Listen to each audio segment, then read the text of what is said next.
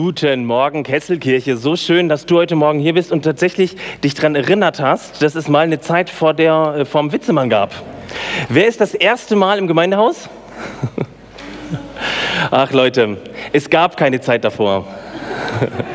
vom äh, Witzemann meine ich. Doch, es gab sie. Und zwar genau hier. Wie viele Jahre waren wir hier? Von 2014 bis Anfang 17, oder? Oder 2013? Wer weiß das noch genau? Keiner, der vor 2013 hier war. Leute, schön, dass ihr hier seid. Ähm, ich freue mich sehr, dass wir tatsächlich heute eine ganz kurze, aber wie ich finde, sehr wichtige Predigtreihe starten. Und zwar geht es um die ja, fantastische Dreiheit Glaube, Hoffnung, Liebe. Warum machen wir das? Warum macht die GL, unterbricht die GL diese fortlaufenden Predigtexte, um mit euch jetzt so ein paar Texte zu besprechen, ein paar Bibeltexte? Ich glaube, uns ist es wichtig, weil wir merken, dass sich Dinge verändern. Vielleicht hast du das ja mitgekriegt aus Jesus-Treff wurde am 26.01. Kesselkirche. Wer hat das noch nicht mitgekriegt? Nein, outet euch nicht. Ähm, wir sind offiziell jetzt Kesselkirche, nein, inoffiziell. Wir warten auf das Logo, auf den Switch der Webseite, äh, der Social-Media-Kanäle und dann gibt es ein Feuerwerk und wir heißen Kesselkirche. Aber du hast mit abgestimmt?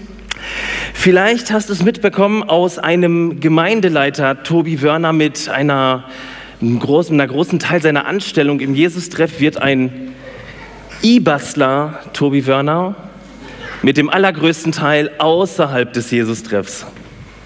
Große Veränderungsprozesse. Der Gründer der Gemeinde tritt als Gemeindeleiter zurück. Vielleicht hast du die Ratswahl vor Augen. Am 1.3. werden wir den Rat der Weisen, so hieß er früher, den Rat neu wählen. Veränderungsprozesse. Vielleicht erscheint dir aber auch diese Welt komplett verrückt viel komplexer, als du es je wahrgenommen hast, viel gefährlicher und kaputter. Ich sage nur Coronavirus, Hitzköpfe in der Politik und zwar leider an den wichtigsten Stellen dieser Welt. Vielleicht hast du in einer, in einer Zeitung im Netz gelesen, der Januar war der wärmste Januar in Europa, seitdem es Wetteraufzeichnungen gibt. Leute, wohin führt das nur? Es gibt in allen Nachrichtensendungen Krisen, Krisenherde, Kriege, egal wo es ist an so vielen Stellen dieser Welt. Wir wollen uns drei Sonntage Zeit nehmen, den Fokus auf das zu richten, was uns in so einer verändernden Zeit, in so einer Zeit, wo Dinge anders werden, was uns stabilisiert, was uns Hoffnung gibt, was uns weiterbringt. Und da hat uns ein Satz total inspiriert. Ihr seht ihn von Paulus. Was bleibt, sind Glaube, Hoffnung, Liebe. Glaube, Hoffnung, Liebe. Und dann geht es noch weiter, ich habe das jetzt nicht mehr zugeschrieben. Von diesen dreien aber ist die Liebe das Größte. Das darf Caro in zwei Wochen predigen. Drei Gottesdienste zu diesem Thema, was Glaube, Hoffnung, Liebe ist. Ich möchte heute den Startschuss machen zum Thema Glaube. Ich glaube, der Glaube, und das ist tatsächlich unsere Erkenntnis, ist irgendwie was ganz Zentrales für uns. Mein Glaube und am besten mein Glaube an Gott. Ähm, ich habe euch heute einen Text mitgebracht, der uns auf eine Glaubensreise mitnimmt. Tatsächlich, das ist ein Weg, den wir gehen werden. Das sind fünf Stationen des Glaubens, fünf Schritte der Kesselkirche und fünfmal Zuspruch für dein Leben und dein Glauben. Fangen wir gleich an. Der erste Schritt, der paradiesische Anfang. Oder in Klammern, früher war alles besser. In der Vorbereitungszeit auf diese Predigt habe ich mir oft die Frage gestellt, wie war das denn bei mir am Anfang, in der Anfangszeit des Glaubens? Ich kann euch nur sagen, es war super. Ich war jung, dynamisch, gut erfolglos mit 15. Meine Welt war noch extrem in Ordnung. Ich hatte gar keine krassen Probleme. Ich kam aus einer Familie, wo, die Ehe auch einigermaßen okay war.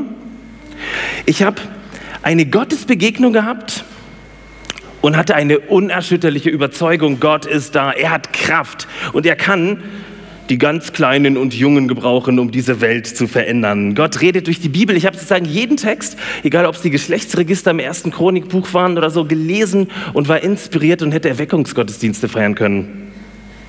mit 15. Kennst du das auch? Den richtig schönen Anfang deines Glaubens? Diese Klarheit, diese Power, kennst du das? Du liest die Bibel und alles ist klar.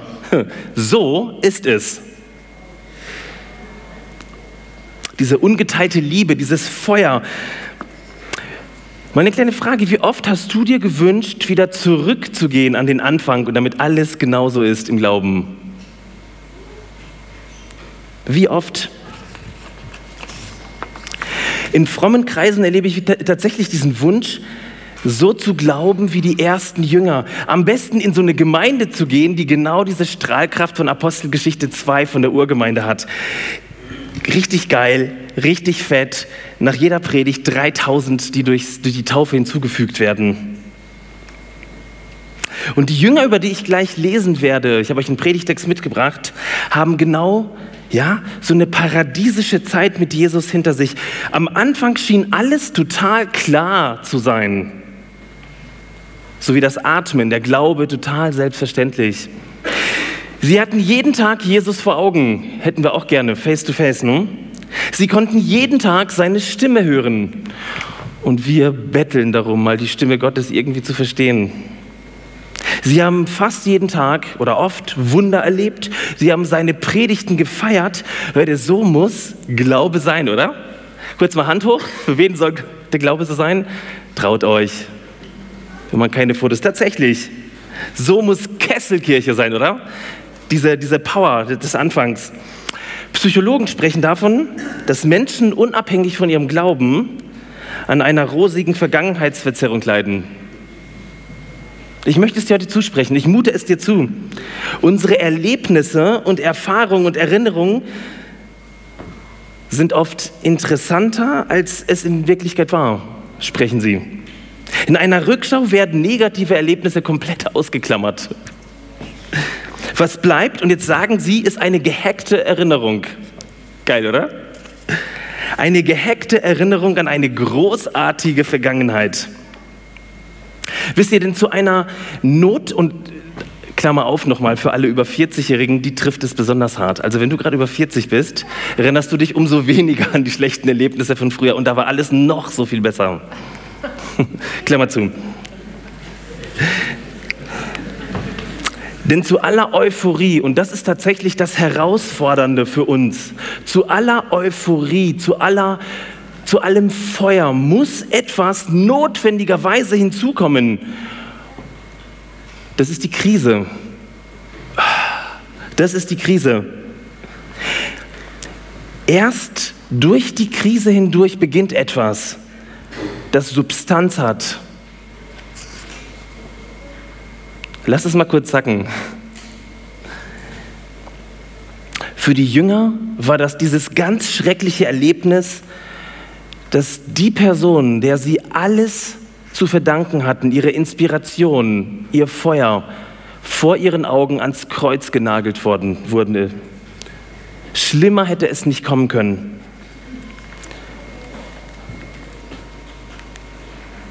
Schritt 2, die Glaubenskrise.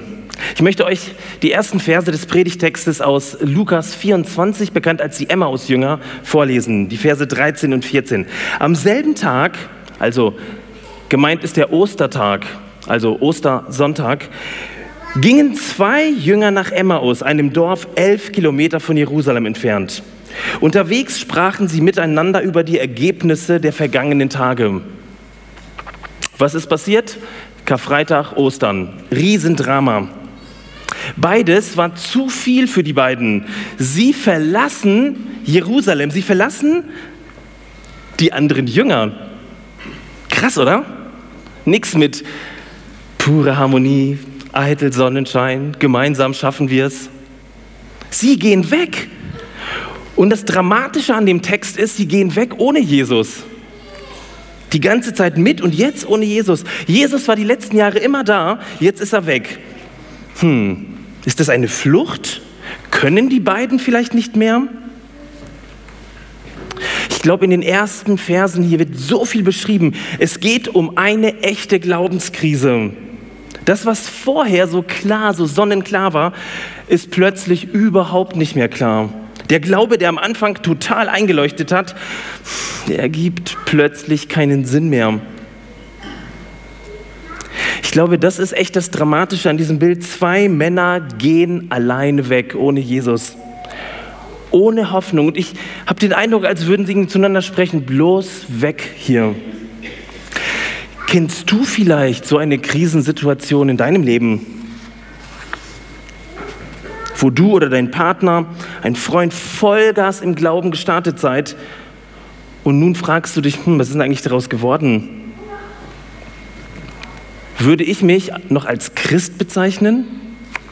Du fragst dich, ich bin mir noch gar nicht sicher, ob es Gott überhaupt gibt.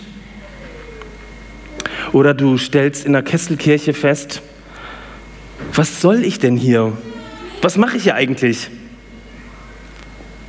Kennst du diese unangenehmen Schritte aus dem Paradies in so eine gefühlte Glaubenshölle?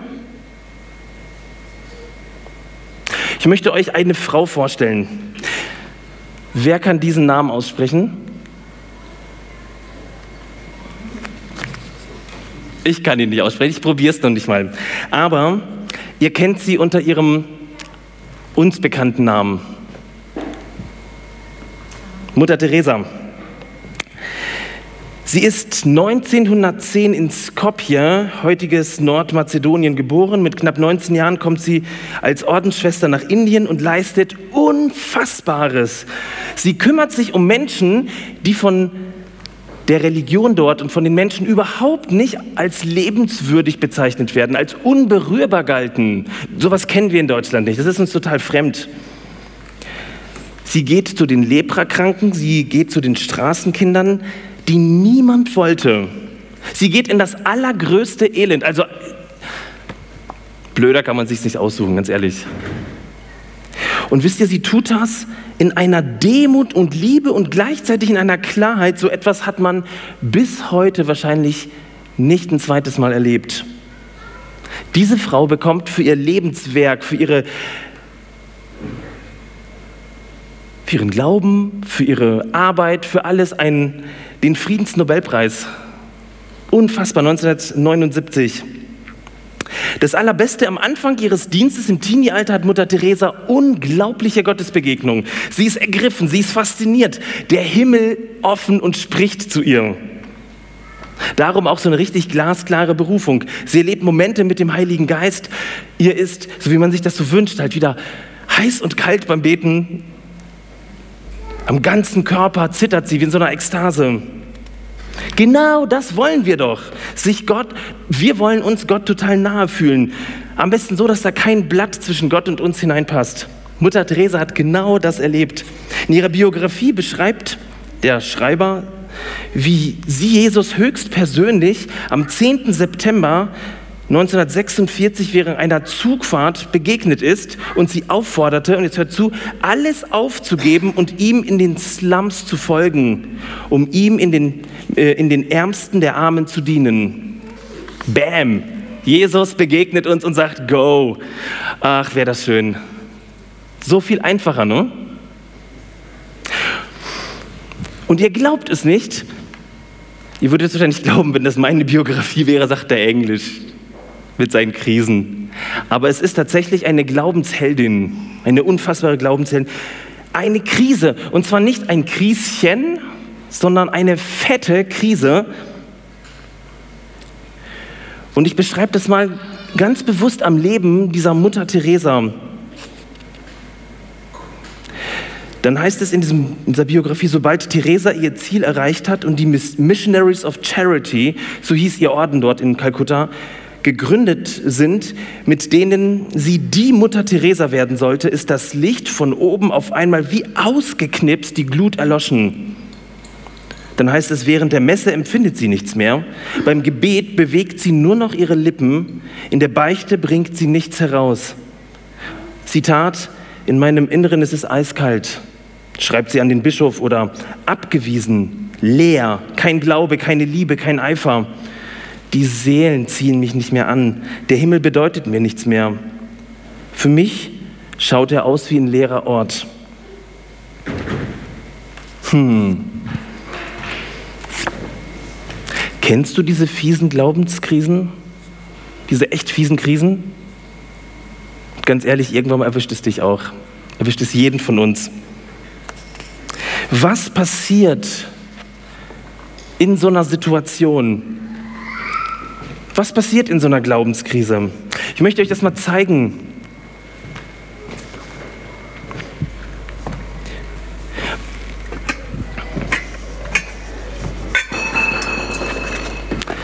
In der Glaubenskrise ist es ja meistens so, dass man diese Hitze dieser Krise, diese, diese Dringlichkeit, diesen Stress, diese Temperatur merkt.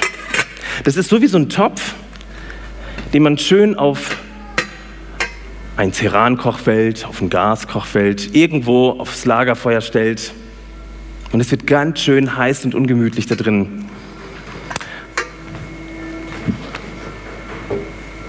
Und ich habe jetzt mal zwei fast vegane Naturprodukte mitgebracht. Einmal aus ökologischer Zucht, Erzeugung mit Hahnenaufzucht, ein Ei, Bio und eine Bio-Kartoffel.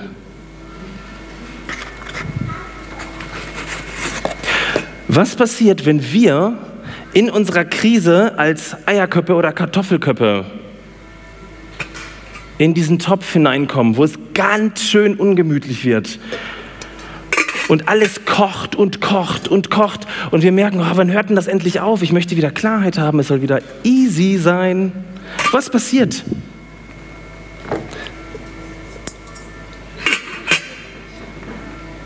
Was passiert mit so einem Ei, wenn man dieses Ei viel und sehr lange Wärme aussetzt? Es wird hart. Und was passiert mit so einer Kartoffel? Lecker, weich, zum ersten Mal genießbar, so kann man die ja nicht essen.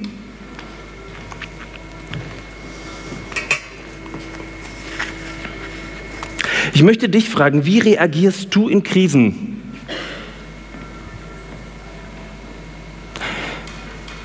Mehr wie so eine Kartoffel und wirst richtig weich lässt dir das zu Herzen gehen und besprichst das mit Menschen, du durchkaust diese Krise oder die Krisen machen Menschen hart. Ich habe einige Christen erlebt, wo das tatsächlich so war.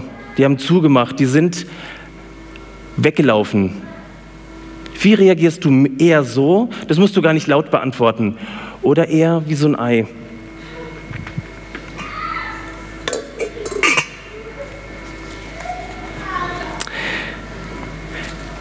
Ich finde es so gut, dass dieser Text uns weiterbringt. Dass dieser Text Potenzial hat, unseren Glauben einen Schritt weiterzubringen. Deswegen möchte ich nah am Text bleiben. Denn in dieser Krise geht es weiter. Ein Schritt weiter. Der Weg, drittens, der Weg hindurch. Ich lese euch den Text.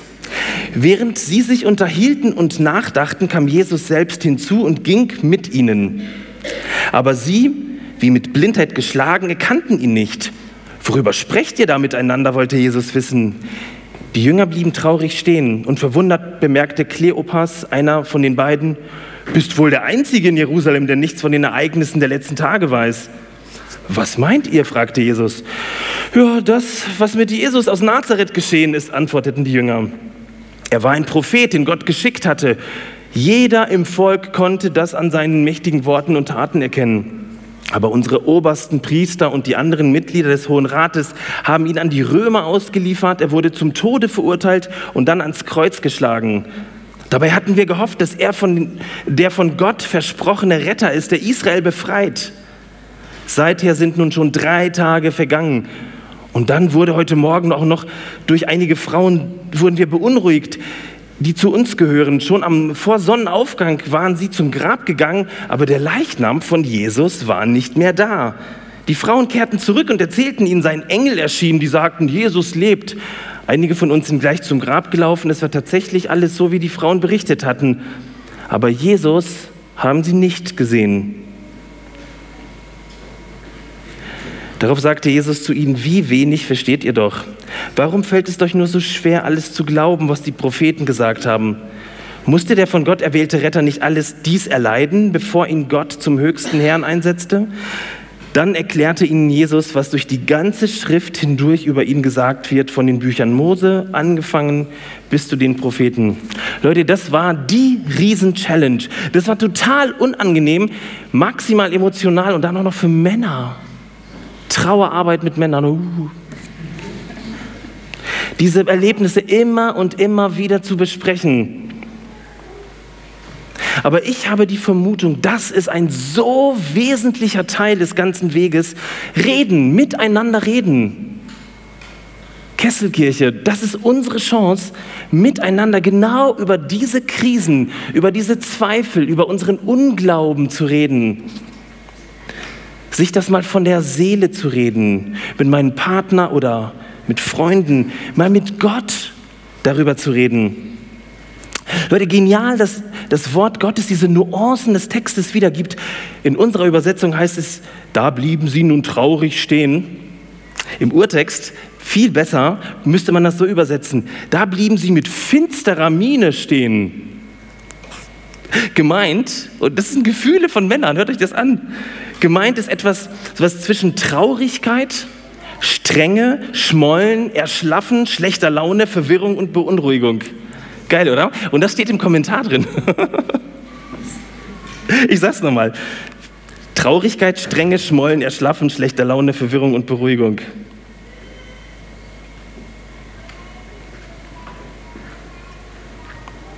Da geht es in die Gefühle, in den Schmerz, in den Zweifeln. Nachdem sie weggelaufen sind aus Jerusalem, aus dem Ort der, des Dramas, ohne Jesus, passiert jetzt der Weg in den Schmerz hinein. Und das ganz Krasse, und das ist so verblüffend, ist, dass Jesus die ganze Zeit dabei ist. Es ist Jesus, der diesen ahnungslosen Trauerbewältigern begegnet. Ohne dass sie es wissen. Wie genial ist das denn? Mitten beim Thema, glaube ich noch oder ist es Unglaube? Ist Jesus dabei? Ist das nicht genial? mitten im Prozess. Was für eine Zusage dieses Ja von Jesus, der dabei ist die ganze Zeit, wenn ich das durchmache. Trotzdem bedeutet es für sie harte Arbeit, sich vielleicht auch mit der Bibel auseinanderzusetzen. Ja, was habe ich denn früher geglaubt? Ich wäre gern bei dieser Exegese von Jesus dabei gewesen. Ich habe einige gute Professoren in Tübingen gehört, aber Jesus hätte ich noch lieber gehört, ganz ehrlich. Denn hier verändert sich der Glaube aus einem euphorischen Fürwahrhalten der Bibel, der Glaubenssätze, der Ideale, so muss Gemeinde sein, beginnt der Prozess, zu dem wir uns als Kesselkirche oder euch, wir euch einladen. Aus meinem Glauben, der etwas Perfektes will, der etwas Ruhmreiches will, der etwas Richtiges will, der etwas Erstrebenswertes will, werden wir eingeladen zu vertrauen. Glaube als Vertrauen. Merkst du das? In der ersten Phase geht es mal darum, so ist es. Und jetzt entsteht daraus ein Glaube, wo man einer Person vertraut. Das ist der reife Glaube. Im reifen Glauben geht es nicht mehr primär um richtig und falsch, nur so, so auf gar keinen Fall, um drinnen und draußen, um schwarz und weiß. Es geht immer um eine Form von Beziehung zu diesem gekreuzigten und auferstandenen Jesus, die immer auf Vertrauen basiert. Ich möchte euch das weiter an diesem schönen Beispiel von Mutter Teresa zeigen. Erstmal machen wir es wieder ein bisschen dramatisch. Sie schreibt in einem ihrer Briefe folgendes. Unser Herr meinte, es sei besser für mich, im Tunnel zu sein. So ist er also gegangen, hat mich allein gelassen. Und dann schreibt der Biograf, und das finde ich so genial, in diesem Zustand hat sie weitergemacht. Ganz kleiner Satz, in diesem Zustand hat sie weitergemacht. Mutter Teresa hat mit ihren tausend Fragen an Gott, in ihrer Unzufriedenheit, mit ihrer persönlichen Not, vielleicht mit ihrer Wut, mit ihren Gefühlsstagnationen weitergemacht. Auch ohne viel und ohne krasse Gefühle. Warum? Weil sie auf einmal mitten in ihrer Krise ein bisschen vertrauen konnte. Sie hat Gott vertraut, dass er sie und ihren Orden und ihre Berufung doch irgendwie nicht im Stich lässt. Sie hat vertraut, dass Gott sie ans Ziel führt, dass er, der sich da was weiter gedacht hat. Sie hat geglaubt und vertraut, dass die Menschen, für die sie da war, Gott nicht egal sind. Und das ist schlimm, dieser, diese Erkenntnis ist schlimm, wenn da keine Fanfaren blasen und uns Leute rote Teppiche ausrollen. Aber sie hat vertraut, ohne Gebrüll und ohne fette Insta-Posts. Glaube bedeutet, sich Gott mit allen Fragen, mit allem Unglauben, mit allen Fragezeichen anzuvertrauen und zu vertrauen, dass Gott mit dir, mit uns als Gemeinde ans Ziel kommt. Wir gehen einen Schritt weiter. Eine neue Begegnung. Da heißt es ab Vers 28, inzwischen waren sie kurz vor Emmaus. Und Jesus tat so, als wolle er weitergehen. Das ist so ein geiler Satz. Da geht Jesus mit ihnen und er tut so, als würde er weitergehen. Darüber könnte man darüber nachdenken. Das ist, allein dieser Satz ist eine ganze Predigt wert, eine Predigtreihe. Deshalb drängen ihn die Jünger, bleib doch über Nacht bei uns. Es ist spät und wird schon dunkel. So ging er mit ins Haus. Als Jesus sich mit ihnen zum Essen niedergelassen hatte, nahm er das Brot, dankte Gott dafür, brach es in Stücke und gab es ihnen. Da wurden ihre Augen geöffnet. Es war Jesus. Doch im selben Moment verschwand er und sie konnten ihn nicht mehr sehen. Sie sagten zueinander, hat uns nicht tief berührt, als er unterwegs mit uns sprach und uns die Heilige Schrift erklärte? Merkt ihr, das passiert schon viel früher. In der Vorbereitung hat mich dieser Text echt extrem berührt. Zum Beispiel, dass diese Jünger aus Jerusalem fliehen, ohne Jesus. Und dass Jesus die ganze Zeit bei der Aufarbeitung der Krise dabei war. Aber dieser Vers, der ist einfach so geil. Als Jesus sich mit ihnen zum Essen niedergelassen hatte, nahm er das Brot, dankte Gott dafür, brach es in Stücke und gab es ihnen. Hier verändert sich eine Geschichte. Aus der Geschichte von den zwei Männern, die ihre Sorgen teilen mit einem Fremden, wird die Geschichte Jesu mit zwei Männern. Die Mitte verschiebt sich. Auf einmal geht es um etwas Größeres, um etwas Göttliches. Und ich merke, ich mit meiner Krise, mit meinen Fragen bin nicht die Mitte. Spätestens dann erleben wir Dinge aus einer neuen Perspektive. Spätestens dann checken wir, er war doch die ganze Zeit da. Er hat zu uns gesprochen. Er hat uns die ganze Zeit geleitet. Er hat uns die ganze Zeit das Wort Gottes ausgelegt. So lange, bis wir es gecheckt haben. Und zwar, wann haben es die Jünger gecheckt? Eigentlich beim Essen, ne? Essen, so hat es einer meiner Professoren in Tübingen gesagt, ist die intensivste Form der zwischenmenschlichen Gemeinschaft in der Antike. Intensiver ging es nicht. In der Beziehung, eigentlich beim Allerweltsding. Und dann macht Jesus daraus das Abendmahl. Er isst nicht einfach, sondern bricht das Brot.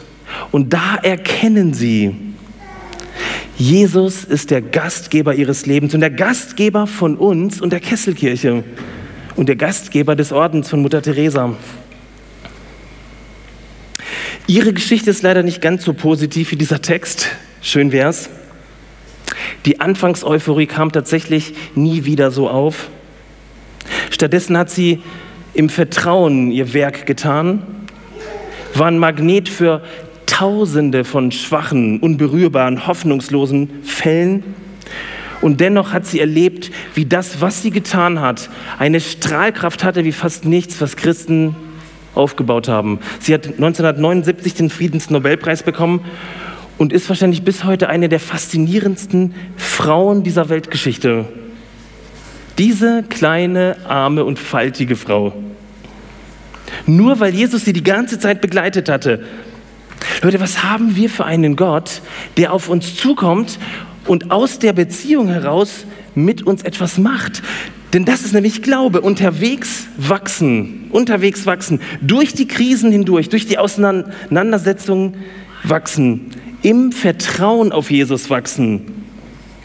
So ein Glaube hat die Zeit vom Paradies bis zur Krisenhölle und das Format, Jesus persönlich zu begegnen. Und dazu wollen wir als Kesselkirche einladen, gemeinsam zu wachsen, gemeinsam im Glauben zu wachsen oder wie es unsere Vision sagt, gemeinsam in der Liebe zu wachsen. Das könnte definitiv der Schlusspunkt sein. Schritte im Glauben. Hm? Nicht ganz. Einen kleinen folgerichtigen Schritt haben wir noch. Das ist der letzte, das ist die Begeisterung. Dann heißt es, ohne Zeit zu verlieren, brachen die beiden Jünger auf und kehrten nach Jerusalem zurück. Leute, Jerusalem liegt auf einem Berg.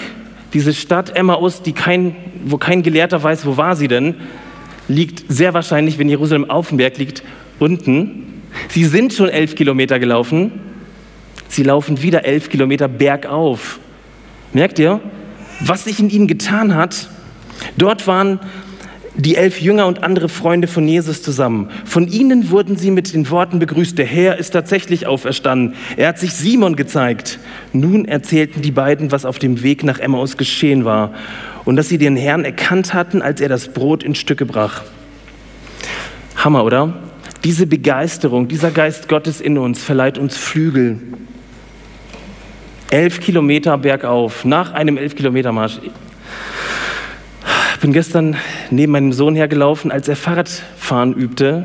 Das waren maximal zwei Kilometer. Elf Kilometer. Die verlieren keine Zeit. Und wohin rennen sie? Und das finde ich so schön. Sie rennen zurück an den Ort, den sie verlassen hatten, aus Angst. Sie rennen wieder in die Gemeinschaft hinein, aber jetzt mit einem Feuer im Herzen in die Gemeinschaft aus dem Vertrauen zu Jesus in die Gemeinschaft.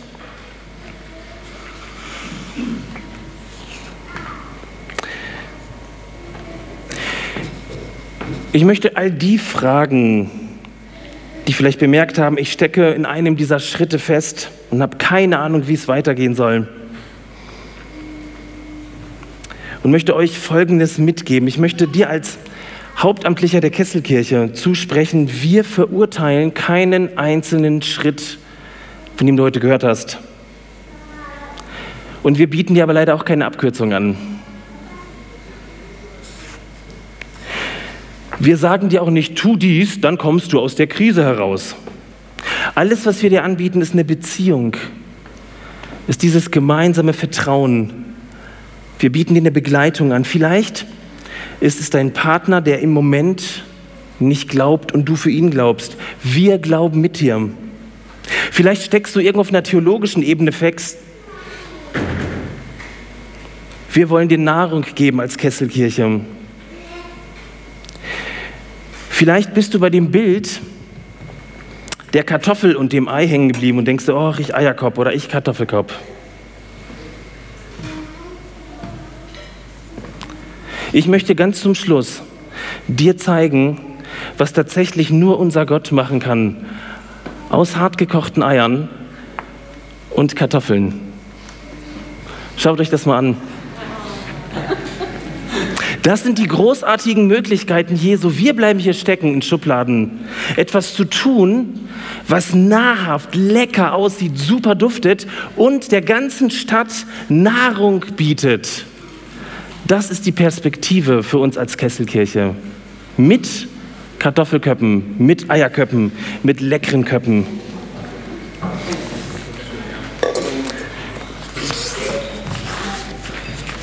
Ich möchte euch einladen, aufzustehen. Die Band könnte mal nach vorne kommen. Und ich möchte ein Gebet sprechen. Ihr könnt dann direkt loslegen.